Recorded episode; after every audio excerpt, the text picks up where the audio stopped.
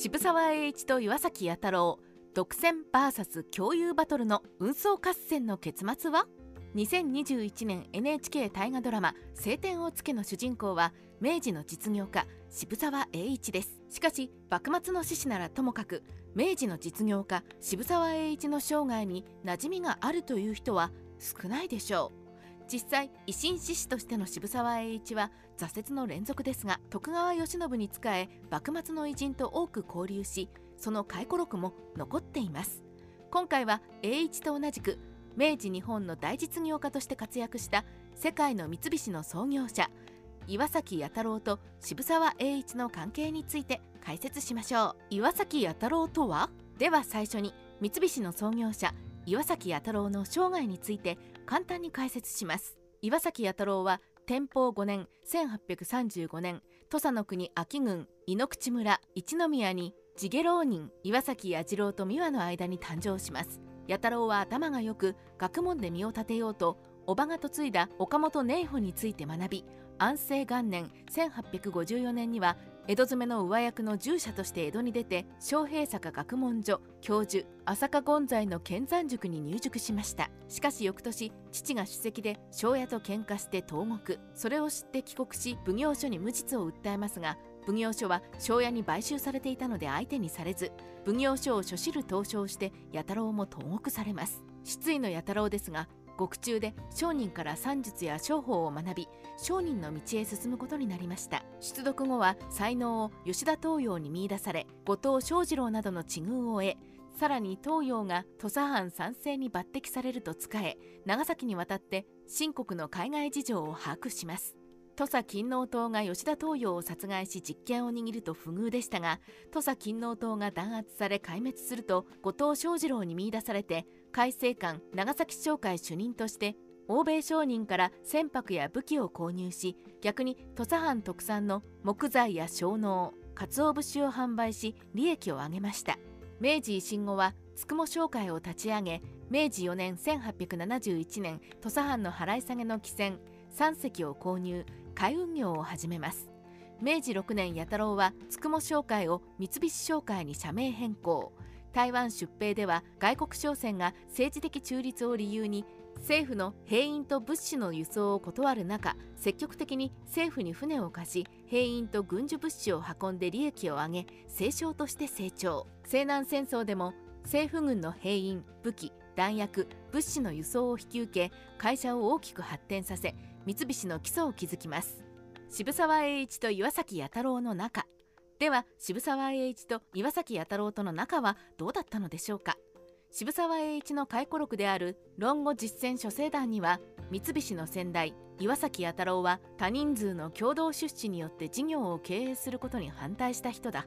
彼は大人数がより集まると理屈ばかりが多くなり成績が上がらないという意見で何でも事業はワンマンでどしどし経営していくに限るという主義だった。そのため私が主張する合本組織の経営法には極力反対したものだ。しかしその反面で能力のある人材をどしどし登用するのには随分と骨を折り学問のある人を多く用いたりもした。これが弥太郎の人材を登用するにあたっての一大特徴だと思う。このようにあり最初からして弥太郎と呼び捨てにしていることから栄一が岩崎弥太郎に好印象がないのは明白です。渋沢栄一は民間から少しずつ富を集めて事業を起こし全体の意見を取り入れて会社を大きくさせる合本主義の人であったのに対し岩崎弥太郎は会社の権限は社長に集中し才能があるやつだけでどんどん進めればいいというワンマンタイプでした。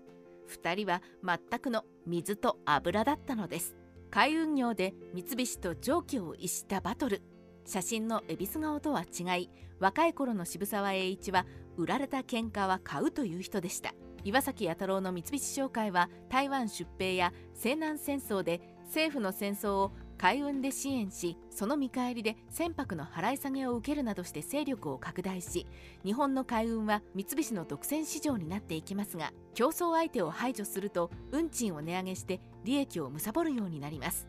これを見た栄一はそうはさせじと対抗策を出してきたのです。渋沢栄一は増田隆井上薫榎本武明品川彌次郎浅野総一郎らと協議し三菱に対抗できる海運会社の設立を画策。増田隆の肝入りで東京風帆船会社を設立します。さらに北海道運輸会社越中風帆船会社の3社を集結させ1882年に共同運輸会社を発足。渋沢は増田隆と共に取締役に就任しました。明治16年1883年1月共同運輸が営業を開始すると三菱が運賃を2割引きにして対抗。共同運輸側も対抗値引きを実施し以後2年間は原価割れの投げ売り競争が続きます。それでも汽船の速度では共同運輸側がイギリス製の新鋭汽船山城丸などを備え優位でしたが弥太郎はクレイジーにも燃料費を度外視し速度を上げて挑戦しました。ワンマン経営者の弥太郎は共同出資の共同運輸と違い資金力の続く限りの無茶が可能でそれが狂気の事態を引き起こします。三菱と共同運輸は激しくいがみ合いついには出港時刻を同時刻としてタイムを競うようになり接触事故を起こすなどアクシデントが続出。だんだんと子どもの喧嘩のような事態になり日本を代表する二大海運会社は意地の張り合いで共倒れの危機に陥ります。ところが明治18年1885年岩崎弥太郎が死去。事態は急展開しました。弥太郎のワンマンだった三菱では弥太郎の死後もチキンレースを継続する気力はなく共同運輸も気持ちは同じだったのです。ここで政府が両社の仲介に乗り出し共同運輸の社長である伊藤を更迭して両社を合併させ日本郵船が設立します。明治日本の独立 VS 共有の子供じみた激戦は痛み分けで終わりました。恨んでいたのは弥太郎の方。それでも渋沢栄一は弥太郎を嫌ってはいても憎んではいなかったといいます。しかし栄一の友達である増田隆や大倉喜八郎渋沢喜作が弥太郎は利益を一人で独占する金の亡者でけしからんと激しく憎悪して周囲にも言いふらしたために弥太郎の方でも栄一も仲間だと思って激しく憎みついに死ぬまで和解できなかったと回想しています。それが本当かは分かりませんが三菱 VS 共同運輸のバトルも弥太郎がエスカレートさせた感じがあるので弥太郎は栄一を憎んでいたのかもしれません。和解した三菱。岩崎弥太郎が死去し三菱汽船と共同運輸が合併して日本郵船ができると弥太郎の後継者である岩崎弥之助が渋沢栄一を訪ねて和解を申し入れます。栄一は和解の提案を快く受け入れその後日本郵船の取締役にも就任しました。この辺りで栄一は岩崎家とのわだかまりが解けたと解雇しています。日本史ライターカワウソの独り言。